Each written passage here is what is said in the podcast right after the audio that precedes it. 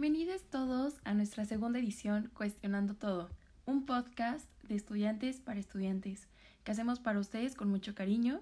En el capítulo de hoy platicaremos acerca de una marca muy famosa que empezó siendo algo totalmente diferente y ahora es una de las más grandes exponentes en tecnología y videojuegos. Hola a todos, me presento, me llamo Frida Sánchez, soy estudiante de la licenciatura de Mercadotecnia y junto con mi colega Alejandra, para mí es un placer saludarlos de nuevo. Y si les gustó el capítulo anterior, el día de hoy vamos a aprender mucho más. Hola Ale, ¿cómo estás el día de hoy?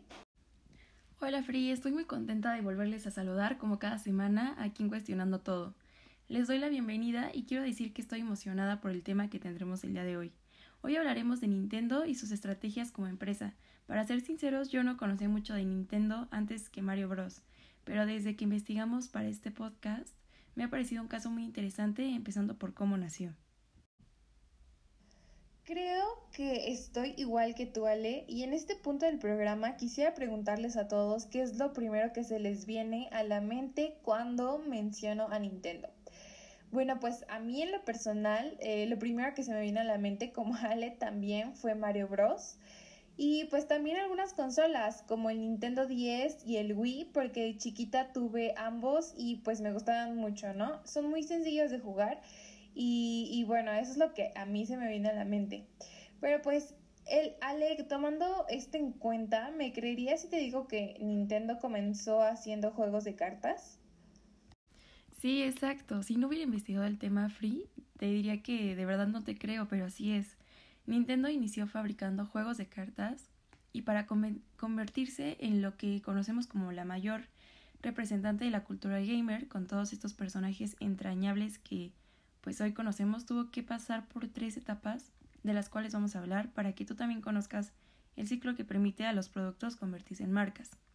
Para que conozcas un poco más sobre Nintendo, su nacimiento, crecimiento y posicionamiento de marca, te contamos rápidamente sus antecedentes. Nintendo comenzó con Fusajiro Yamauchi, que fabricaba naipes japoneses llamados Hanafuda, que eran la flor, en Kioto. En 1959, la empresa empieza a vender cartas con personajes de Walt Disney impresos, abriendo un nuevo mercado en barajas para niños. El departamento de cartas fue todo un boom. Fue en 1970 cuando se inició la venta en serie de Bean Gun, que utilizaba optoelectrónica. Se incorporaba por primera vez en Japón la electrónica a la industria del juguete.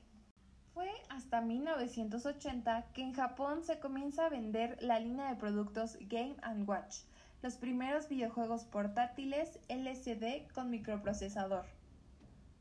Esto dio pie a que se desarrollara y se distribuyera por todo el mundo el videojuego de funcionamiento con moneda Donkey Kong. Este videojuego se convierte rápidamente en el de mayor venta entre los juegos para salas recreativas. Fue en 1984 cuando se lanza el sistema Famicom en Japón. Después pasa a llamarse Nintendo Entertainment System cuando se lanza en el resto del mundo. Entre los títulos disponibles están Super Mario Bros., Metroid, La leyenda de Zelda y Punch Out. Nintendo proporciona experiencias de entretenimiento intuitivas y únicas, creando y publicitando productos como son las consolas de la familia Nintendo Switch, desarrollando aplicaciones para dispositivos inteligentes y colaborando con sus socios en una amplia variedad de iniciativas de entretenimiento como contenido visual y parques temáticos. Nintendo ha vendido más de 5.1 millones de videojuegos y más de 800 millones de consolas en todo el mundo. Muchas gracias a mi yo de otra dimensión por esta gran introducción al tema. Y bueno, ya iniciando, creo que es importante mencionar las tres etapas que veremos en este, en este día. Vamos a hablar de la identidad y la estrategia, la respuesta y finalmente hablaremos de la relación. Y pues desde mi punto de vista creo que la identidad y la estrategia fue un punto clave para Nintendo, sobre todo antes de volverse pionero en los videojuegos. Y creo que tuvieron que hacerse algunas preguntas como quiénes son, qué son y quiénes son o quién es su cliente, ¿no? Y pues en ese momento el director de Nintendo japonés llamado Hiroshi Yamamuchi tuvo que empezar a construir elementos tan importantes como son la misión, la visión y los valores de la empresa y sobre todo de la marca. Y me parece que ese punto definió su camino al decidirse por la tecnología y, sobre todo por construir estas consolas en vez de seguir con juegos de cartas simples o sistemas que hoy conocemos de Nintendo pues son productos súper innovadores y diferentes a lo que habían en ese momento en el mercado. Esto que les estamos platicando puede sonar muy sencillo, pero son elementos que cada marca debe tener claro, ya que juega un papel de posicionamiento y diferenciación. Por ejemplo, la creación del nombre y la identidad son dos atributos de marca definitivos para la construcción de marca, como es el caso de Coca-Cola, que fue el pionero en crear este nombre y a partir de ese momento referirse a esta bebida como refresco de cola. Así de poderoso puede ser el nombre. Y como vemos, el caso de Coca-Cola a la fecha nos sigue enseñando muchas estrategias, ya que yo, por ejemplo, jamás me podré imaginar a Coca-Cola sin su distintivo color rojo y su tipografía tan única que a la fecha eh, muchísimas marcas de refresco han tratado de imitar. Por ejemplo, eh, ¿se imaginan a McDonald's con alguna otra paleta de colores? ¿O sin su distintiva M amarilla? Claro que no. Es por eso que darle una identidad visual eh, a tu marca nos lleva al reconocimiento y al valor de una marca. Cuanto, mayor es la presencia de estos elementos en la vida de una persona, mayor es la sensación de cercanía e incluso la necesidad de los productos o servicios ofrecidos. Esta primera etapa, como han escuchado, eh, es esencial para una construcción adecuada para tu marca y para cualquier marca. Pero pues después de esto, ¿qué es lo que sigue? Bueno, em, hablando de Nintendo, de nuevo, esta empresa o esta marca se encontraba con una identidad y estrategia ya definidas. Y pues se tuvo que mover a la siguiente etapa del ciclo, que es la respuesta. Este es un momento en el que la marca debe ser consistente y constante y seguir actuando de acuerdo a sus valores para identificar la percepción del cliente y qué es lo que opina este de la marca. En mi opinión, esta era la etapa en la que Nintendo estaba cuando lanzó la NES, que como todos sabemos fue la consola más famosa que ha tenido Nintendo, a, mi parecer, y que tuvo un gran éxito gracias a, su mando que resultó ser muy sencillo y único, diferente a las consolas que existían en ese momento, el sistema y sobre todo, creo que es súper importante el diseño y la gran variedad de juegos que tenía esta consola, siendo única en su clase. Estoy de acuerdo contigo, Free. Así la gente empezó a percibir a Nintendo como una marca pionera, innovadora y divertida. Y bueno, sus grandes personajes como lo son Mario Bros. o la leyenda de Zelda rápidamente se volvieron entrañables y esto lo puedo unir con la última etapa del ciclo, que es la relación que básicamente consta de mantener una buena relación con los clientes y poder llegar a la fidelización.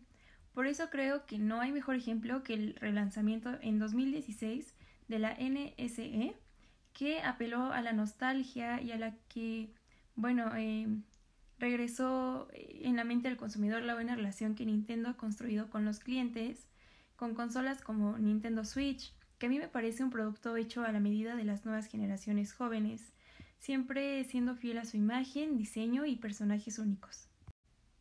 Y bueno, eh, cambiando un poquito de tema, ¿por qué los consumidores están dispuestos a pagar más por artículos de marca que por artículos que no tienen un nombre reconocible? Eh, bueno, esto se debe al valor de marca, y el valor de marca es la medición del valor percibido de un producto de marca. El nutrir el valor y el reconocimiento de marca puede ayudar a incrementar los márgenes de ganancias eh, dentro de las empresas. Y me parece muy importante mencionarlo, ya que em, existen elementos que nos pueden ayudar a construir valor sobre la marca, como lo pueden ser el generar mayor brand awareness, que bueno, este se puede lograr usando, por ejemplo, el mismo logotipo e imagen para tener coherencia, darle muchísimo valor a las recomendaciones de boca a boca y brindar eh, siempre un valor continuo. También creo yo que comunicar el significado de la marca y lo que representa, así como fomentar opiniones y sentimientos positivos entre los clientes. Y bueno, creo que ya hablé muchísimo, Free. ¿Cuál criterio de qué leer consideras tú que Nintendo adopta como su construcción? Bueno, sí, ¿cuál criterio de qué leer eh, podría eh, adoptar Nintendo para su construcción de marca?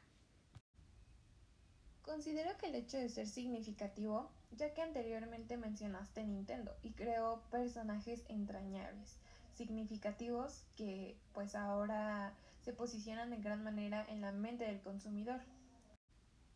Sí, justo, estoy totalmente de acuerdo contigo, Free. Igual creo que el poder que tiene Nintendo de adaptarse y actualizarse le ayuda a seguir construyendo su marca con el paso de los años.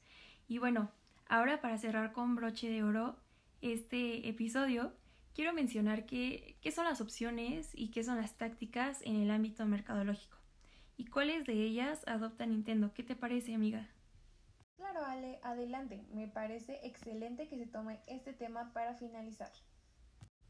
Ay, muchas gracias, amiga. Pues sin más preámbulo, em, bueno, quiero mencionar que las opciones son los recursos de los que se vale la marca. Por ejemplo, el nombre y las tácticas son lo que hace, lo que se hace con el recurso. Por ejemplo, que el nombre sea en inglés y que rime, ¿no? Y bueno, a mi manera de ver, Nintendo utiliza el logo, el cual es reconocible de inmediato, sus personajes dentro de los juegos que elaboran, el sonido característico de la consola, entre muchas otras cosas. Y bueno, me pone triste decirles que este episodio está llegando a su fin. Personalmente quiero agradecerles nuevamente el habernos eh, escuchado y acompañado y que se puedan llevar un poquito de, de estos conocimientos que estuvimos compartiendo el día de hoy y bueno, ambas esperamos haberles compartido, como siempre, em, un poco más de conocimiento para su día a día. Muchas gracias a todos y hasta el próximo episodio. Nos escuchamos a la próxima. What